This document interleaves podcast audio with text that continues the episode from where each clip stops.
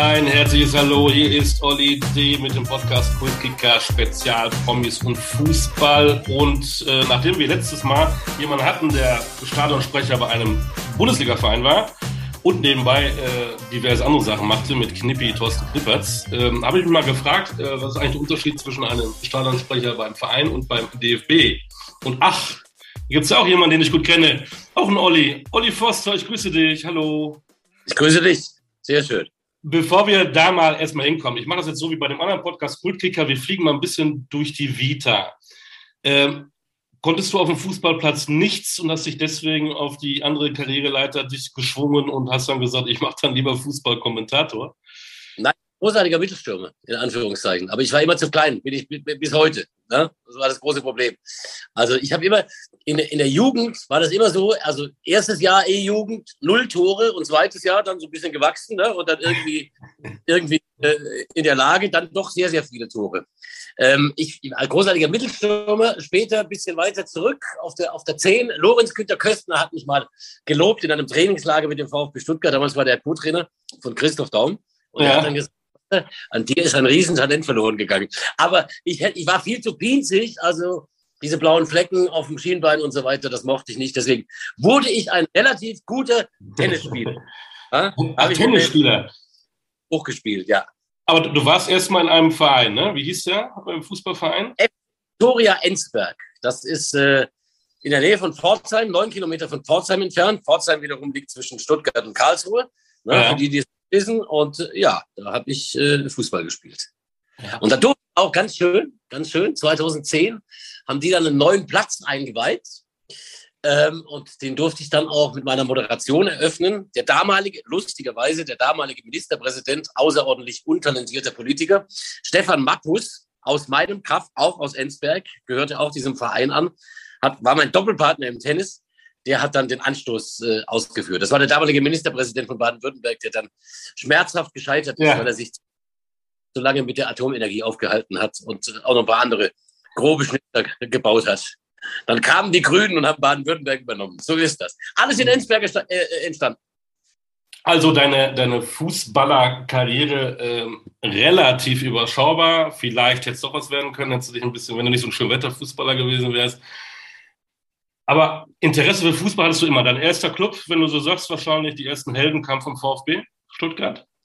Ja, also ganz, ganz ursprünglich hat man ja als, als, als, ja, so als sechs-, siebenjähriger angefangen. Das war so 75 und so weiter, war vor allem der Nationalmannschaft. Ganz groß.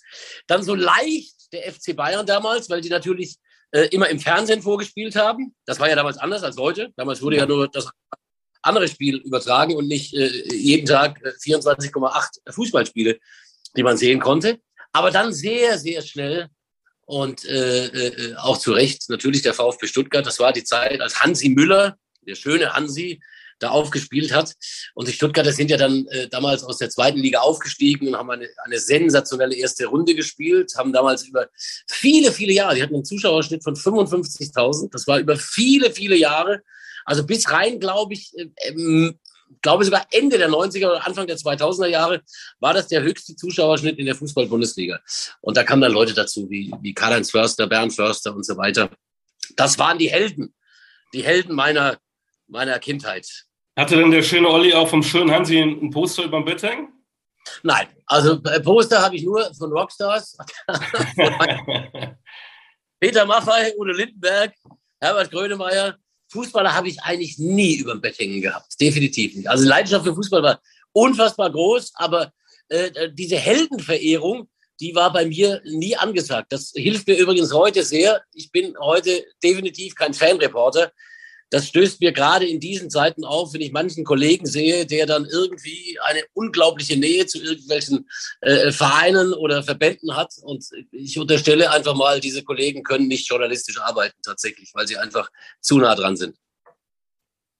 Harte Worte, da kommen wir später noch zum Journalismus. Aber du hast ja irgendwann dann für dich gesagt, wenn ich schon nicht spielen kann, möchte ich mich aber mit diesem Fußball, mit dieser Branche auseinandersetzt und zwar journalistisch. Wann war für dich so der Impuls, dass du gesagt hast, ich möchte mal äh, Sportjournalist, Fußballkommentator werden? Also ich, ich habe mit drei Jahren in, in, so ein Staubsaugerrohr reingesprochen. Es gibt unzählige Videos, so als Kind und so weiter. Es war definitiv vorgezeichnet, was ich machen werde. War dann natürlich, damals war Radio sehr, sehr groß. Los. Ne? Bei uns äh, äh im, im Ländle damals SDR 3, nicht SWR. Damals gab es noch die Trennung zwischen dem Südwestfunk und dem Süddeutschen Rundfunk. Und mein Bericht war der SDR, der Süddeutsche Rundfunk, SDR 3. Großartige Moderatoren, die da rumgemacht haben.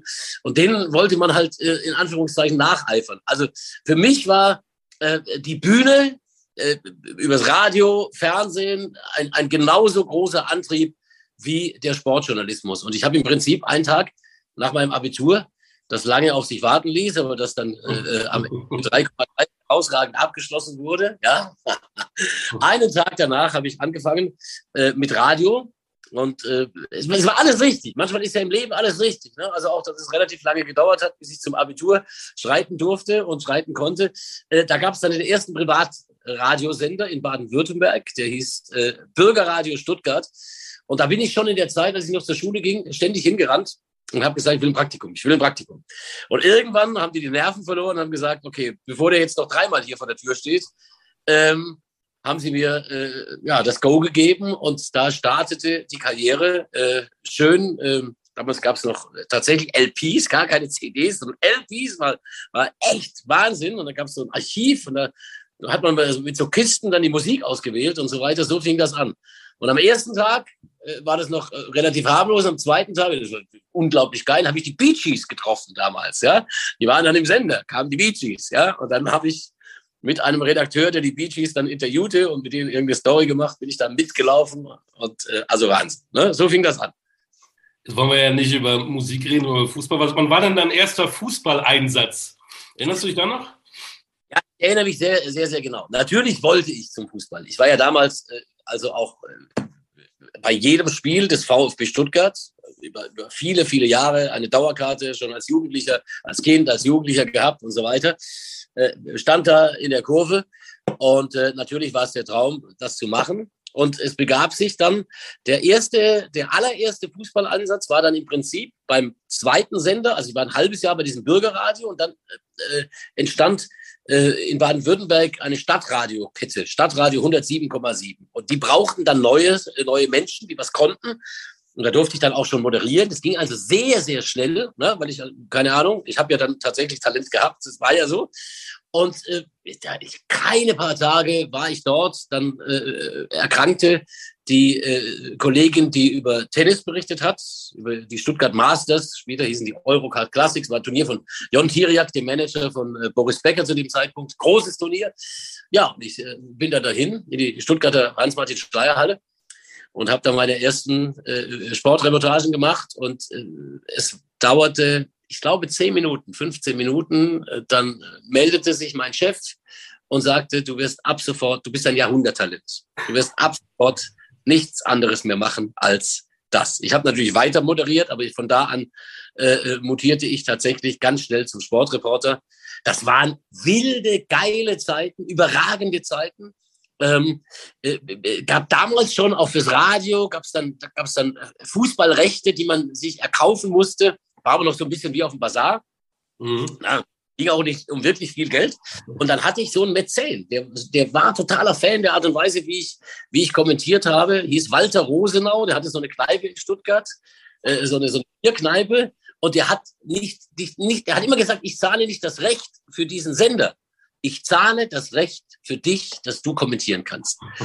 Und war herausragend. Das war großartig. Und der hat mich dann sozusagen finanziert, weil der Sender hätte möglicherweise die Rechte gar nicht bezahlen können, weil die Kohle nicht da war. Das waren aufregende Zeiten. Walter Rosenau ist äh, sicherlich, äh, ja, mein, ja, du brauchst solche Menschen, um, mhm. um, um, um, um, um, die, um diesen Effekt zu erzielen. Ne? Und daraus ergaben sich dann Dinge, die kann man sich ja gar nicht vorstellen. Es ging alles rasend schnell damals. Wahnsinn. Wie, wie kann man sich das vorstellen? Wie bist du damals so auch an, an Fußballspieler rangekommen? Heute haben, haben die Medienabteilung 20, 30 Leute und bis du da mal durch bist und ein Interview bekommst, dauert äh, drei Tage und dann kriegst du eine Absage. Äh, wie war das damals? Bist du einfach hingegangen? Ja, also du bist, du bist zum Trainingsgelände gegangen, äh, hast, hast dein, dein Reportagegerät dabei gehabt, mit dem Mikrofon ausgestattet, äh, bist da rumgestanden, als sie vom, vom, vom Duschen kamen nach dem Training und dann hatte jeder einzelne ein Interview gegeben. Ja, also jeden, den du haben wolltest, hast du auch gekriegt ist auch keiner, also gut, vielleicht gab es dann mal irgendwann, bin ja dann relativ, relativ zeitnah schon mit 24 nach, nach, nach Frankfurt, habe ein An Angebot bekommen weil ich eben, äh, und das vielleicht noch als, als kleine Kette, äh, als, damit das irgendwie Sinn ergibt, weil ich eben bei diesem Stuttgarter Radio den VfB Stuttgart betreut habe und 1992 das Meisterrennen zwischen Borussia Dortmund, Eintracht Frankfurt und dem VfB Stuttgart äh, äh, da entschieden wurde. Und dann habe ich für diesen großen Sender in Hessen, für FFH, bis heute eines der größten Medienunternehmen in Deutschland und eines der besten bis heute, ähm, für die habe ich die Spiele des VfB Stuttgart kommentiert. Und die wiederum haben dann gesagt, wir brauchen einen neuen Sportchef und haben mich dann dahin geholt. Ja? Und äh, auch in Frankfurt war das so, damals beim Trainingsgelände der Frankfurter Eintracht, Riederwalz, dann ist man da eben rausgefahren mit dem Auto und hat seine, hat seine Geschichten gemacht. Es war überhaupt kein Problem. Ich habe jeden Tag mit, mit Stepanovic, Groß ja. Steppi, epische Interviews geführt. Genau. Das, das, was ich mir manchmal überlege, weil wir ja dann irgendwann diese Podcast-Welle bekommen haben hier äh, in Deutschland. Damals war ja Radio immer so häppchenweise. Also aus, aus diesen epischen Interviews, die man geführt hat, hat man ja am Ende irgendwie nur 20 Sekunden oder 30 Sekunden rausgearbeitet. Wenn es damals schon diese Idee gegeben hätte, Podcasts zu machen oder auch, sagen wir mal, das Hörverhalten so gewesen wäre, ja. hätte man damals schon unglaubliche Podcasts äh, in unglaublichen Längen mit allen Spielern. Heute träumen sehr viele davon, weil äh, du hast es angesprochen, das schon reglementiert ist von, den, von den Vereinen. Ja? 92 war übrigens nicht vergessen, Guido Buch war, glaube ich, derjenige, der in der 87. Minute äh, Stuttgart zum deutschen Meister machte. Ist richtig? Glaube ich schon, ne? Ja, ist richtig. Und trotzdem mal die Frage, äh, man merkt ja, du bist ja auch einer, der, äh, das meine ich ja gar nicht negativ, laut ist, extrovertiert ist. Warst du denn damals auch schon so selbstbewusst oder hattest du auch ein bisschen auch so die Demo, so dein erstes Fußballinterview, da steht einer, den du eigentlich äh, immer verfolgst oder war das eigentlich egal? Wer vor dir steht, ey, du hast an dich gedacht, das ist wichtig für meine kochen, Karriere. Ähm. Die kochen alle dermaßen mit Wasser. ja, das sowieso. Das war, das war, von Anfang an meine Einstellung und ich hatte nie, also man hat ja einfach so ganz normale Nähe gehabt. Also man, hat ja, man hat dann mit, mit Klinsmann auch bei, in der Nationalmannschaft, also mit diesen ganz Großen und so weiter, die habe ich ja dann auch begleitet über viele, viele, äh, bei vielen, vielen Reisen, viele, viele Länderspiele kommentiert und so weiter. Und das, das war vollkommen normal, ja, vollkommen normal, vollkommen. Es war auch Augenhöhe, es war auch Augenhöhe. Die waren auch noch nicht ganz so ab vom Schuss, also auch monetär, meinte ich. Klar haben die damals auch schon ordentliches Geld verdient, aber das war noch halbwegs so eine, so eine Gemengenlage, die ging. Heute hast du ein, ein, ganz anderes Problem. Ne? Heute hast du, hast du die, die Aubameyangs dieser Welt, die 48 Autos fahren. Und es kam natürlich irgendwann dazu, das darf man ja dann nicht vergessen, auch in unseren Bereichen, im Journalismus, äh, Social Media und damit auch eine größere Vorsicht, ne? ähm, mit wem man da spricht, was man da tut, oder? Ja, die, die, die, es macht ja schon Sinn, vorsichtig zu sein, weil natürlich viele Dinge weggaloppieren können. Aber wenn du deinen, wenn du deinen Job seriös machst, also bei aller Freude, auch bei allem Boulevardesken denken, das vielleicht mit hineinspielt. Wenn du deinen Job seriös machst, dann musst du dich auch für Social Media nicht fürchten. Das ist nicht das Problem. Also ich glaube, man muss sich nicht fürchten. Und wenn du deinen, deinen, dein, dein, dein Gegenüber auch ein Stück weit schützt, und, und das haben wir damals auch gemacht, wenn einer irgendwie was völlig Wahnsinniges erzählt hat, dann hat man das einfach nicht gesendet. Und so, glaube ich, sollte man heute auch mit umgehen. Gibt es etwas, äh, wenn man so ein bisschen auch romantisch zurückguckt, äh, irgendwas, was dir heute von der damaligen Zeit, wo du groß geworden bist, fehlst in dem, in dem Sportjournalismus? Ach, ich, ich, ich bin kein, kein äh, Zurückblicker, definitiv nicht, weil der Job noch genauso viel Freude macht, noch genauso viel äh, ähm, mit genauso viel Hingabe gemacht wird. Ich glaube eher, dass es, dass es, wenn wir, wenn wir den, Weg zum Fernsehen finden, in Anführungszeichen, dass die, die jüngeren Kollegen ein großes Problem haben. Die wachsen heute im, kommentieren alle die meisten Spiele aus der Box, haben nie Kontakt zu Vereinsverantwortlichen, zu Spielern, äh, sehen den ganzen Irrsinn, der dahinter steht, gar nicht. Und deswegen haben wir auch so viele verklärte Reporter, die dann irgendwie die englische Liga in den Himmel heben und vollkommen unkritisch daherkommen. Und das ist, das ist ein Problem, das entstanden ist, weil die eben nicht mehr vor Ort recherchieren. Wenn es ein Problem gibt, dann ist es in der Tat das. Und es ist ein relativ großes, weil das ja wieder ans Publikum weitergeht. Ne? Und daraus entstehen diese, diese ganzen Fanreporter da in Anführungszeichen. Und das ist ein großes Problem. Stichwort Radio FFH. Auf einmal durftest du die Nationalmannschaft äh, begleiten. Du warst äh, unterwegs mit denen auf, in, in, auf Turnieren, in Wettbewerben, Freundschaftsspielen, überall. Ähm, ist dann die Nationalmannschaft nicht nochmal was anderes als der VfB Stuttgart? Oder war es dann eigentlich ähnlich, weil du einfach auch so eine Art hattest und jeder hat mit jedem geredet und das ist der vom FFH, alles ist gut? Es ging relativ, relativ easy. Damals war Wolfgang Miersbach, der später Präsident wurde, war damals Pressechef, hochprofessioneller Pressechef. Ich erinnere mich an die Weltmeisterschaft 94. Klar war es ein Stück reglementierter. Also vielleicht, vielleicht eins vorneweg, in der Tat. Ich kam mal 1990 schon, da war ich noch beim Radio in Stuttgart. Da kam ich zu spät äh, zu einer Pressekonferenz in Ludwigsburg, weil ich äh, gedacht habe, die ist 13 Uhr und die war aber für 12 Uhr angesetzt, wie auch immer, aber ich war natürlich findig und dann lief mir Raimund Aumann, damals Ersatztorwart der Nationalmannschaft, irgendwie draußen über den Weg und den habe ich interviewt. Und dann kam aber schon Niersbach mit großen Schritten und hat mich da lauthals beschimpft, dass ich außerhalb ja, der Redezeit dort in Anführungszeichen ein Interview führe. Also das war schon reglementiert, das ist schon richtig, aber nochmal den, den Bogen dann zu 94. Wir, hatten dann, wir waren dann in, in, in Chicago, außerhalb, so 20 Kilometer außerhalb von Chicago, war unser, war unser Quartier mit der, mit der, mit der Mannschaft eben, das Medienzentrum. Und äh, zu der täglichen Pressekonferenz gab es dann auch so, so Roundtable-Gespräche. Und zwar jeden Tag. Da hast du also jeden Tag hast du, rannte, rannte da der, der Summer rum und wie sie alle hießen, ja, und hast halt auch mit denen ein Interview führen können. Also das war anfangs auch nicht so reglementiert. Ich glaube auch, dass dieses extreme Reglementieren nicht dazu führt, dass das, ich, ich glaube, dass das der falsche Weg ist. Also, äh, was ich mir ja immer noch vorstellen kann, in Anführungszeichen, irgendwann äh, auf die, auf die Rolle eines äh, Mediendirektors irgendwie zu kommen, ja. Ähm, bei mir würde das anders stattfinden. Also ich halte dieses Reglementieren für den, für den vollkommen falschen Weg. Was hast du denn verdammt nochmal zu verbergen?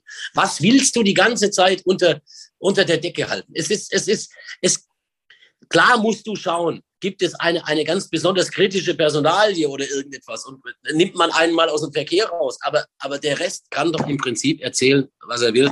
Dann haben wir Vielfalt, dann haben wir, haben wir verschiedene Meinungen on the road und nicht dieses, dieses ständig konfektionierte.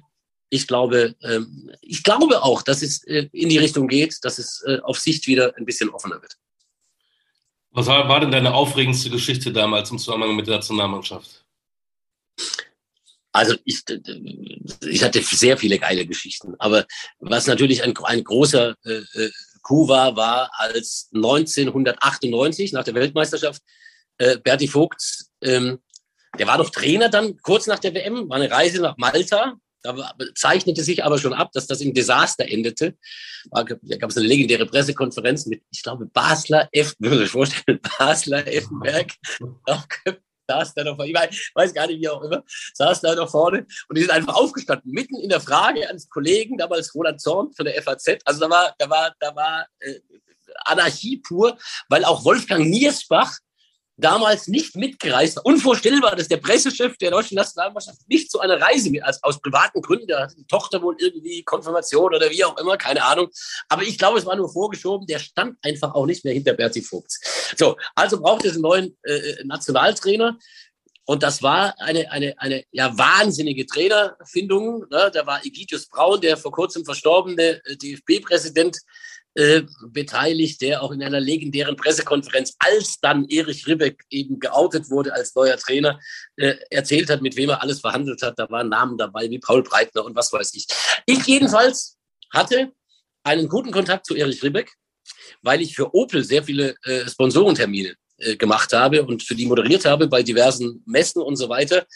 Und äh, ich habe dann den Tipp bekommen, ich weiß gar nicht mehr von wo, irgendwoher habe ich den Tipp bekommen, dass also Erich Ribbeck tatsächlich äh, derjenige ist, äh, den sie gesucht haben, weil Wolfgang Niersbach einen äh, Bundestrainer haben wollte, der nach außen wirkt. Und mhm. neben Ribbeck, äh, der eben dieses Auftreten hatte, war noch Kalli Feldkamp im Gespräch. Da hat die Frau abgewunken und gesagt, das machst du nicht. Und äh, der alte Erich, der keine Ahnung mehr hatte von Fußball, also der, ich saß ja immer mit ihm auf der Tribüne bei Bundesligaspielen, wenn ich diese Opel-Veranstaltung gemacht habe. Hast du gemerkt, der kannte eigentlich niemanden mehr. Es war einfach der Hammer. Und dann rufe ich den an, auf den Teneriffa war er, sage ich, Erich, sag mal, was ist denn los? Ja, ich mach's. Ich habe denen gesagt, acht Stunden Bedenkzeit, aber ich mach's. Und dann hatte ich natürlich den Vorlauf, dann habe ich mit dem abgesprochen, wann ich das veröffentlichen kann. Und dann war das der bundesweite Radio FFH meldet, Erich Ribbeck ist neuer Bundestrainer äh, der deutschen Fußballnational. War eine von äh, vielen Geschichten. Ich hatte damals Jupp Heinkes exklusiv als Eintracht-Trainer. Äh, äh, das, die erzähle ich vielleicht, weil es einfach eine wahnsinnig lustige Geschichte war. Auch da wusste ich das, hatte die Information. Konnte, aber du kannst ja nicht einfach irgendwas raushauen, sondern nicht sagen, der macht das, ja, und so weiter, weil du irgendwo gehört hast, dass es so ist. Also ich brauchte ja einen, bei Jupp Heinkes, als der Trainer wurde bei Eintracht Frankfurt, was eine Sensation war damals, war eine Sensation, dass der Trainer wurde. Ähm, und dann telefonierte ich mit einem Kollegen aus Bochum. Wir haben mit den verschiedenen Radiokollegen dann auch so telefoniert und haben uns einfach unterhalten. Und dann äh, äh, äh kamen wir auf Thorsten Legert, der be berühmte Thorsten Legert, heute Dschungelcamp und so weiter, auch heute sehr, sehr bekannt. Und äh, im Zusammenhang mit Heinkes wechselte eben auch Thorsten Legert zu Eintracht Frankfurt. Und dann sagte der Pol, der Reporter aus Bochum, ruf den Legert mal an. Der sagt dir das bestimmt mit dem Heinkes. Habe ich, habe ich den Legert angerufen, habe mit dem ein Telefoninterview gemacht. Und in der ersten Frage, oh, ich musste gar nichts fragen, hat er schon gesagt, ja, ich habe schon mit dem Jupp telefoniert, ich krieg die Zähne. Ja, und das ist natürlich ein, war natürlich auch ein, ein, ein, ein äh, Coup der ganz besonderen Sorte. Das habe ich dann äh, live vorspielen lassen, dem Präsidium von Eintracht Frankfurt, da sind die wieder in Ohnmacht gefallen, haben gedacht, das gibt's gar nicht. Und Heinkes war auch not amused, weil der noch in Bilbao war und das wollte, er wollte überhaupt nicht, dass er rauskommt. Also geile Geschichte. Auf jeden Fall auch da exklusiv. Ich hatte viele Exklusive, Wahnsinn. Aber das ist mit Fleiß verbunden. Exklusivgeschichten sind mit Fleiß verbunden. Und ein gutes Netzwerk. Das sowieso. Ja. Aber irgendwann, du hast ja gesagt, als kleiner Junge wolltest du immer äh, Radioreporter werden. Irgendwann hast du dann für dich festgestellt, äh, um mal wieder zu dir zu kommen, Radio reicht mir nicht, ich würde auch ganz gern äh, Fernsehen machen. Ja, wir sind ja alle selbstverliebt. Das ist ja, das ist ja einfach. Ja, wir mögen uns ja alle sehr und wir wollen natürlich ne, noch, mehr, noch mehr Scheinwerfer und noch mehr Make-up und ein bisschen Rot und Grün und was weiß ich, alles da. Und dann äh, war natürlich das Begehr, obwohl ich dies, ich hatte einen Traumjob bei FFH. FFH, ein, ein, ein finanziell äh, unglaublich äh, gut dastehendes Unternehmen, sensationell geführtes Unternehmen, also wirklich heraus. Ich konnte alles machen. Ich habe ja jedes Champions League Finale kommentiert. Ich habe, also ich war in München, als Dortmund Champions League Sieger wurde. Ich war in Barcelona, als die Bayern gegen äh, äh, Manchester United verloren haben. Und ich war bei jedem Länderspiel. Ich war bei der EM, bei der WM. Also ich konnte alles machen. Jedes Bundesligaspiel, Eintracht Frankfurt, jedes Pokal, wie auch immer. Es war ein Traumjob aber ich wollte trotzdem zum Fernsehen. Und dann bin ich, äh, habe ich so, das Glück gehabt. Weil du einfach, also, dann deine Eitelkeit hat dich dann besiegt irgendwann an einem Morgen, wo du sagst, äh, nee, ich muss ja, weil, halt gesagt hat, weil man halt gesagt hat, man will jetzt noch den nächsten großen Schritt machen und so weiter. Und äh, äh dann begab sich da die, die, die es begab sich, in Anführungszeichen, das Premiere, das also heute heißt das Sky, ne, Premiere, damals äh, gesagt hat, wir machen jetzt die allererste Bundesliga-Konferenz. Und äh, Benno Neumüller, so hieß derjenige, der das, der das äh, gemanagt hat damals, rief mich dann, ich erinnere mich ganz genau, ich war in Zürich in einem Hotel und habe äh, über die Vergabe der Fußball-Weltmeisterschaft 2006 ähm, berichtet, live für FFH. Und dann rief er mich an und sagte, ja, du bist dabei. Ich will, dass du mitmachst. 31. Juli beginnt das Trainingslager, zwei Wochen später ähm, ist die erste Show. Und dann war ich Mitbegründer und äh, erst Kommentator sozusagen der legendären Bundesliga-Konferenz. War schon was. War schon cool. Welches Spiel hattest du gehabt? Weißt du es noch? Ähm, oh, jetzt habe ich ihn. Das, soll, das sollte ich jetzt wissen. Es war auf jeden Fall Bayer Leverkusen. Auf jeden Fall Bayer Leverkusen. Es waren 2-0, ich weiß aber nicht mehr gegen wen. macht, ja nichts. Eine Lücke. Eine, Eine Lücke. Lücke. Ich muss ja selber mal nachlesen. Ja? Was bei, den, bei, bei, den Tausenden von Spielen dann irgendwie, ja, was war denn, was war denn vor allen Dingen schwierig? Äh, ich habe selber heute noch mit Kommentatoren zu tun, die vom Radio kommen und ich dann immer sage, ihr müsst nicht das alles sagen, was ich sehe. Das ist, glaube ich, das, der große Schritt von, vom Radio zum, zum Fernseher. Deswegen heißt es auch Kommentator, dass du es ein bisschen auch äh, kommentierst, was da passiert, dass du es analysierst. Aber viele machen eben noch den Fehler, dass du die das erzählen, was ich eh sehe. Der Ball geht an den Pfosten. Oh, ja, stimmt, habe ich gesehen. Das ist natürlich in dir. Und das ist natürlich etwas, was, was, was nicht am ersten Tag und auch nicht nach 14 Tagen und auch nicht nach vier Wochen weggeht. Das ist ein, das ist ein Prozess. Das hat auch bei mir, glaube ich, gedauert, einen Moment. Ähm, extrem war äh, dann schon die ersten Live-Spiele im Fernsehen. Da war ich für meine Begriffe dann auch nicht gut, ja, äh, weil du einfach gemerkt hast, dass du für Fernsehen unglaublich viel Input brauchst. Also du, du kannst ja nicht nur irgendwie schildern, was passiert, du sagst es ja richtig, sondern du musst ja auch irgendwelche Geschichten erzählen. Du musst ja analytisch arbeiten. Du musst ja über Taktik sprechen und so weiter und so fort. Das war alles ein Prozess, hat gedauert und hat bestimmt auch zwei, drei Jahre gedauert, bis man dann ein gewisses Niveau erreicht hat, äh, mit dem man, mit dem man sich dann auch, auch aus heutiger Sicht da hat sehen lassen können.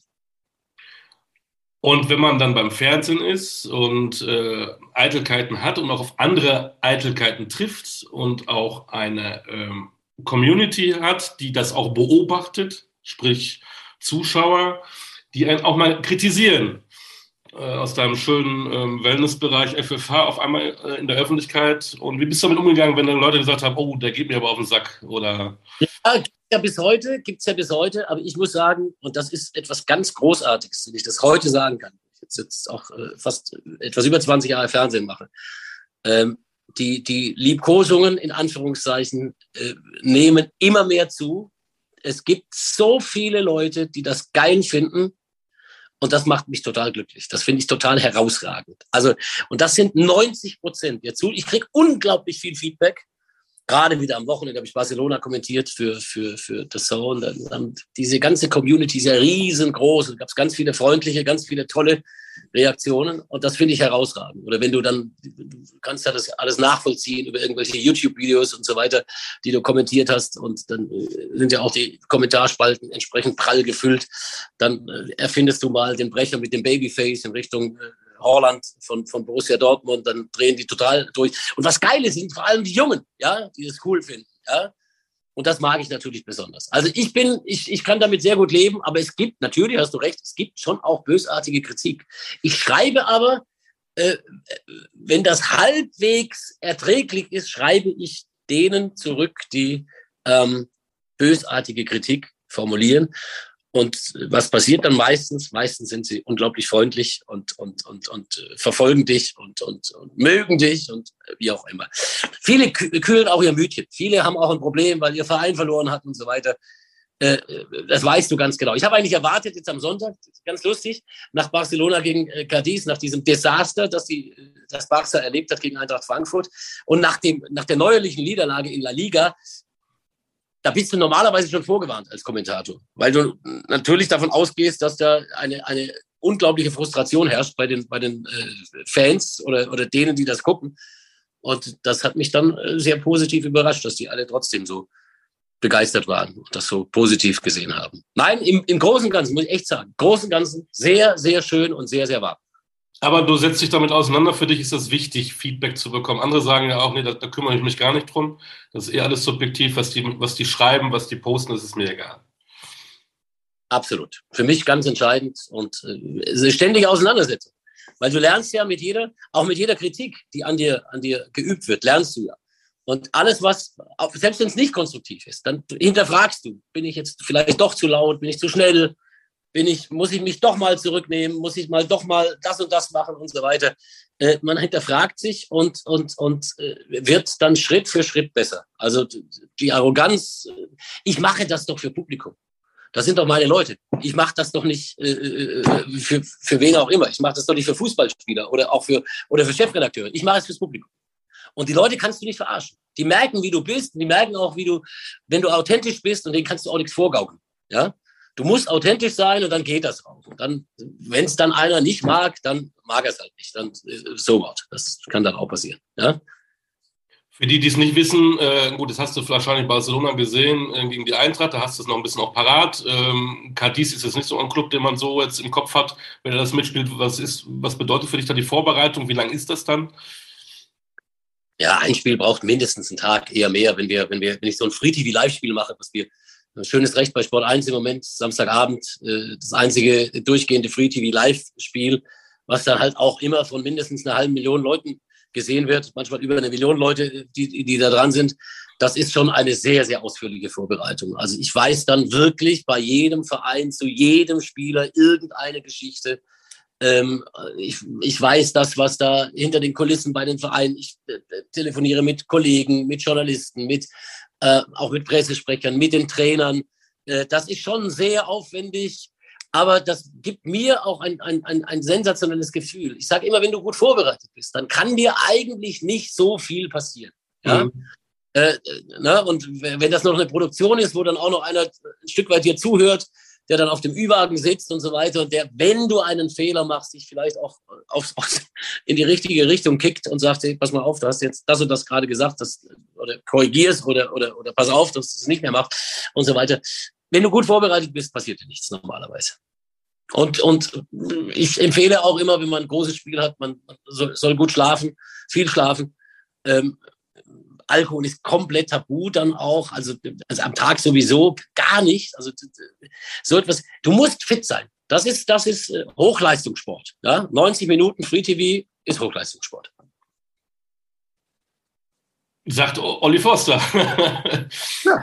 Der nicht nur kommentiert, sondern seit 2016, das ist wir bei dem Thema, was ich am Anfang angerissen hatte und letzte Woche äh, oder Fritz da mit, mit Knippi drüber gesprochen habe, wie das ist als ähm, Stadionsprecher bei einem Verein. Wie bist du Stadionsprecher für den DFB geworden? Es gab ein, zwei Leute beim DFB, die das immer schon wollten. Das war so ein Prozess. Und dann gab es aber noch andere ältere Kollegen, die das gemacht haben. Und äh, bis dann Platz war für einen neuen, hat es einen Moment gedauert. Ähm, aber ich wusste das schon Jahre vorher, dass das, dass das geplant ist. Und dann war es 2016 soweit. Das ist eine eine wunderhübsche Ehre. Ist auch so eine Rückkehr wieder zur Nationalmannschaft. Hat mit Journalismus nichts zu tun. Äh, ist eine wunderbare Ehre. Ein Riesenspaß da in diesen Stadien. Freue mich jetzt schon auf Deutschland, England in München. 75.000, überragend, ja. Und, äh, ne, also ganz toll. Ähm, ist eine große Ehre. Ein, ein, ein, ein Riesenspaß. Ein, ein unglaublich tolles Team vom äh, Deutschen Fußballbund. Die kriegen ja immer auf die Fresse beim DFB. Aber ich kann sagen, dass diese diese Eventleute, die da arbeiten, dass das hochprofessionell und, und äh, ja, unglaublich freundlich, engagiert. Also die sind hinterher ganz, ganz toll. Und ich kann da nur, kann da nur mit ganz großen Worten über die sprechen. Äh, und mir macht es Spaß. Es ist lustig. Es ist ein, ein, ein lustiger, ein lustiger Job.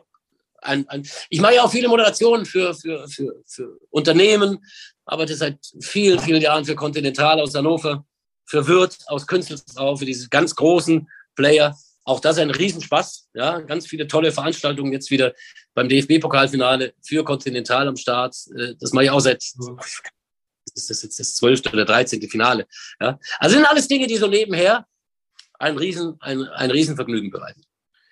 Wie sehr darfst du denn dann auch dieser Fan sein? Äh, was ist da ein großes Aufgabengebiet an so einem Tag als, als Stadionsprecher? der, der Knippi darf ja dann auch die Vereinsfarben leben, wenn er für Gladbach dann im Stadion ist. Aber wie ist es denn, welche, welche Grenze darfst du nicht überschreiten? Ich habe ja, ich lebe, ich lebe ja keine Vereinsfarben, ich lebe ja die Mannschaft, diese ganze Nationalmannschaft. Ja, diese, die kommen ja aus allen, aus allen Ecken. Da sind ja Münchner dabei, da sind ja Dortmunder dabei, da sind welche von Real Madrid und was weiß ich, wo sie, Barcelona, wo sie überall herkommen. Ähm, das ist ja, das kann ich auch mit meinem, mit meinem journalistischen Ansatz vertreten. Die Nationalmannschaft ist ja so diese, diese, diese, diese, diese, ja, dieser Überbau über allem. Ja, das heißt, ich bin, ich bin ja jetzt nicht irgendwie ein Klakeur, äh, ne, der in eine, in eine bestimmte Richtung geht. Ich glaube, das ist so dieser gemeinsame Nenner, den wir alle hinkriegen, dass wir dass wir unsere Nationalmannschaft für unser Land unterstützen. Und das kann ich mit meinem journalistischen Dasein schon, schon äh, vereinbaren. Ich arbeite dort nicht journalistisch. Das ist richtig. Ich arbeite dort als Unterhalter. Ich arbeite als derjenige, der äh, dem Publikum ein bisschen Freude macht, der die Mannschaftsausstellung äh, nicht vorliest, sondern so ein bisschen da raushaut. Und wenn man eine der Voice ein bisschen. hat man so ein bisschen der, der, der laute Konferencier in, in, in diesem Bereich. Es ist völlig okay. Aber es ist, nochmal, es hat mit meinem normalen Job eigentlich nichts zu tun. Es ist so ein bisschen so ein, ja, so, ein, so eine Sternchennummer obendrauf. Schön. So eine, und so, wie nennt man das? So eine Sahne, Kirsche auf der Sahne. Die Kirsche auf der Sahne. Die, Sahne die Kirsche, die Kirsche auf der Sahne. Ähm, es gab einmal so eine Situation, da hättest du fast die Seiten gewechselt. Ne? Ich habe das ja auch mal machen dürfen. Ich war ja mal Pressesprecher beim 1. FC Kaiserslautern. Das äh, darf ich ja erzählen. Du wärst ja fast Pressesprecher bei Eintracht Frankfurt geworden. Ähm, ich habe schon unterschrieben gehabt. Äh, 2013. Eigentlich warst du es für, aber dann doch wieder nicht. ja, ich hatte schon unterschrieben, 2013. Ähm, bei Eintracht Frankfurt ähm, als, als weil als du auch mal diesen, diesen anderen Blickwinkel sehen wolltest, weil das oder weil es auch dein Verein war ein bisschen geworden ist durch die Arbeit bei FFH oder warum? Das hatte verschiedene Gründe. Also Frankfurt, weil Frankfurt eine, eine Stadt ist, die ich immer geliebt habe, weil ich ja fast 15 Jahre da gelebt habe. Mein Sohn lebt dort, der war damals noch kleiner. Das wäre auch eine wunderbare Möglichkeit gewesen, ihm wieder etwas näher zu sein. Ähm, und dieses Angebot kam zum richtigen Zeitpunkt, als nämlich äh, Liga Total damals dann den, den, so die Rechte verloren hat. Das also begann wieder so eine neue Periode. Äh, die erschien mir auf den ersten Blick erstmal nicht so mega, mega, mega attraktiv zu sein. Und dann kam Herbert Bruchhagen und hat mich angesprochen, hat gesagt, ich möchte, dass du das machst. Ja? Also war nicht meine Idee, sondern die kam äh, aus, aus, aus äh, der Ecke Eintracht Frankfurt. Und dann haben sich so ein paar Dinge abgespielt, die man im Nachhinein, äh, es hieß dann, es war völlig strange, dass, dass Armin Fee mich nicht als, äh, äh, als nicht bei der Mannschaft haben wolle, weil ich irgendwann bei einem Hallenturnier irgendwann mal negativ über ihn gesprochen äh, hätte ganz komisch Armin Fee, der mich immer äh, umarmt hat, wenn, wenn, wenn er mich gesehen hat, immer höchst freundlich war. Also offensichtlich ein Mann, entweder ein Mann mit zwei Gesichtern, äh, was ich vermute, oder er war irgendwo irgendwoher gesteuert zu diesem Zeitpunkt. Es gab offensichtlich auch ein Interesse, dass man mich da verhindert. Ja? Wer auch immer das hatte. Und ähm, ich gehe davon aus, dass es, äh, offiziell ist es so, dass es, dass es von Fee war und ich gehe auch davon aus, dass es so ist. Aber es war schon äh, höchst dubios, muss man ganz ehrlich sagen. Ich habe davon keinen Schaden äh, äh, äh, behalten. Ich wurde bezahlt, ohne auch nur einen einzigen Tag etwas zu machen bei Antrag. Also es war monetär war es ein, ein Riesengewinn, in Anführungszeichen. Es gab ein paar Schlagzeilen, es gab ein paar Anrufe in diesen Tagen. Das war weniger angenehm. Aber ich glaube, im Nachhinein hat, mich, hat mir das nicht geschadet. Also trotzdem, Fee, komische, komische Figur, die der da gespielt hat in, seinem, in seiner Rotweinlaune, die er ja etwas häufiger äh, durch die Welt getragen hat, als es gut ist. Das hat ja in diesem Podcast ja auch äh, Jörg Dahmann erzählt, der auch in Gesprächen war, Pressesprecher bei Frankfurt zu werden, komischerweise. Das war parallel mit ja. mir. So, ja. Und ist dann auch nicht geworden. So ist es. Ähm, das dazu. Also, ich bin sehr, sehr happy mit dem, wie sich die Dinge entwickeln. ja. Alles, wie gesagt, das gehört ja dazu. Zum Leben gehört dazu, dass du mal so ein paar Geschichten hast, links wie rechts. Und das ist, das ist alles in Ordnung. Ja, ja, auch aus negativen Sachen lernt man dazu. Das ist ja das Wichtige, äh, um sich dann wieder gut zu positionieren. Ähm, was hast du, das hast du, du wurdest dann Radioreporter, du wurdest Stadionsprecher für den DFB, dann bist du zum Fernsehen gekommen, äh, machst du da ganz, ganz viele tolle Sachen sitzt ja dann auch nicht nur am Mikro, sondern wirst auch in diesen äh, Sport 1 ähm, Talkshows eingeladen, weil die dein Wort hören wollen, was ja auch irgendwie auch eine Anerkennung ist. Ähm, wo sollst du noch hingehen? Hast du dann auch noch so Ziele oder, oder machst du so, ne, das läuft alles so prima, das ist ein schöner Flow. Rechte weiß man ja auch nie, wie was so läuft. Oder sagst du, nee, das würde ich gerne unbedingt nochmal machen wollen? Im Moment, im Moment ist es, ist es, ist es großartig. Im Moment ist es großartig. Wenn, wenn, die Situation entsteht ja immer wieder neu, wenn die rechte Periode wieder, wieder, wieder neu startet. Also ich bin gewiss jemand, der, also ich würde jetzt für meinen Teil sagen, ich vom Herzen her würde ich gerne äh, bei Sport 1 äh, bleiben. Aber wenn ein Player on top, on top, also nicht, nicht äh, anstelle von Sport 1, sondern noch, noch kommt, der, ich sag mal, die Bundesliga-Rechte sich schnappt und man da noch mal ein bisschen prominenter stattfinden kann, sehr, sehr gerne. Oder wenn das ZDF sagt, wenn Bellareti geht, wollen wir ja eine, eine profilierte Voice haben, äh, die die Länderspiele kommentiert oder wie auch immer. Selbstverständlich. Also das sind Dinge, die man, die man um Gottes Willen niemals ausschließen kann. Also, äh, aber ich bin ein, ein sehr, sehr glücklicher Mensch in, in, in, in, allen, in allen Variationen. Ich bin privat sehr happy, ich bin äh, ein, ein gesunder Mensch, ich äh, mache jeden Tag Sport, ich habe Riesenspaß am Leben und ich habe einen, ich finde mit Sport 1 einen absolut tollen Sender, die total hinter mir stehen und die das featuren, was ich, was ich mache. Und ich fühle mich da sehr, sehr wohl, muss ich ganz ehrlich sagen. Wenn irgendwie, da kommen wir wieder auf die Sahnekirsche, ne? Mhm. ne? Kommen wir wieder, da, wenn da irgendwie Weil was, wenn da, warum nicht? Sofort, wenn, keine Ahnung, Amazon die, die Bundesliga-Rechte in Gänze kauft. Ja. Immer, ja, ist ja völlig wurscht, ja, und sagt hier, Forster, du bist, du bist, mach doch bitte ab und zu mal äh, Samstag 18.30 oder Sonntag 17.30 oder wie auch immer. Ist ja völlig wurscht, ja. Warum nicht? Kann man doch dazu machen. Aber ich würde, ich würde mich jetzt wirklich äh, sehr zugehörig fühlen äh, der Marke und äh, dem Sender und den Leuten bei Sport 1. Man merkt das auch, du bist auch so ähm, wirklich äh, ein glücklicher Mensch, das erkennt man auch, wenn man dir auch zuhört. Ähm, eine, eine Frage haben wir natürlich noch. Bist du denn noch genauso Fußballfan wie damals als Dreijähriger? Oder hat sich das bei dir geändert? Ist es der Fan des Jobs in der Verbindung äh, Fußball mit dem, was du tust? Oder bist du auch echt noch so ein Fußballfan wie damals als Dreijähriger mit dem Staubsauger in der Hand?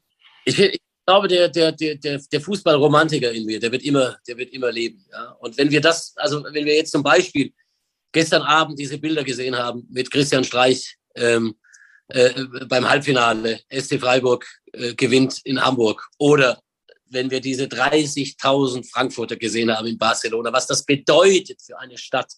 Ja, ähm, ich glaube, dass der Fußball gerade wieder jetzt so nach der Pandemie mit den Fans, wir haben ja auch gesehen, war ja nicht nur das Weiterkommen von Freiburg, sondern auch diese unfassbare Euphorie in Hamburg. die haben sich ja da, da gab es ja auch, glaube ich, 500.000 Kartenbestellungen. Also das ist ja das, was den deutschen Fußball auszeichnet. Wir müssen gar nicht, das ist ein anderes Thema das müsste man, das ist Abendfüllen, das zu diskutieren. Aber unser, unser dieser, und dieser, dieser, Bruchhagen hat es immer Städtewettkampf genannt. Ich finde diesen, diesen Begriff gar nicht so schlecht. Ja, dieses, dieses, diese Identifikation mit dem ersten FC Köln, mit Eintracht Frankfurt, mit Borussia Dortmund, mit Schalke 04. Schau dir die zweite Liga an, wie das lebt. In Bremen am, am Sonntag, da waren über 40.000 gegen Nürnberg. Äh, jetzt haben wir äh, äh St. Pauli, ist ausverkauft ständig und so weiter. Das ist doch geil und das ist der Fußball. Und wir müssen doch gar nicht darüber diskutieren. Ich glaube, wir müssen eher wieder so ein Stück auf den Boden zurückkommen. Bisschen weniger Kohle, scheißegal, die Bayern können trotzdem da halbwegs mithalten international und der Rest ist ja schon glücklich, wenn es ein Spiel gibt irgendwo, äh, das, das außer der Reihe stattfindet. Ich glaube, wir müssen wieder mehr zum Fußball kommen und dann wird dieser Fußball auch diese, diese, diese, diese tollen Bilder weiter produzieren. Und dann wird ein Romantiker wie ich auch immer davon schwärmen. Und es begleiten, und da freuen wir uns drauf. Olli ja. Forster hat sehr viel Spaß gemacht, bitte mal, bitte mal so erkennt, wie man, wie so eine äh, Journalistenkarriere äh, von sich geht. Mit deinem Herzblut, was Fußball angeht, das hat sehr viel Spaß gemacht. Ähm, dein nächstes Spiel, verrätst du es uns noch? Samstag zum Beispiel Bayern München gegen Borussia Dortmund. Und oh, darum rum, um einige andere. Ne? Also sehr viel Spaß, äh, sehr viel Freude. Es ist gerade sehr viel, sehr cool und äh, Riesenspaß. Genau. Genieß es. Wir genießen deine Kommentare. Olli, bleib vor allen Dingen aber auch gesund. Mach's gut. Das war der Podcast Kultkicker Spezial Promis und Fußball. Und ich darf verraten, wir haben in den nächsten Wochen einige Hochkaräter. Wir gehen auch mal in Richtung Musik. Das wird spannend. In diesem Sinne, alles Gute, das war Holiday. Ciao.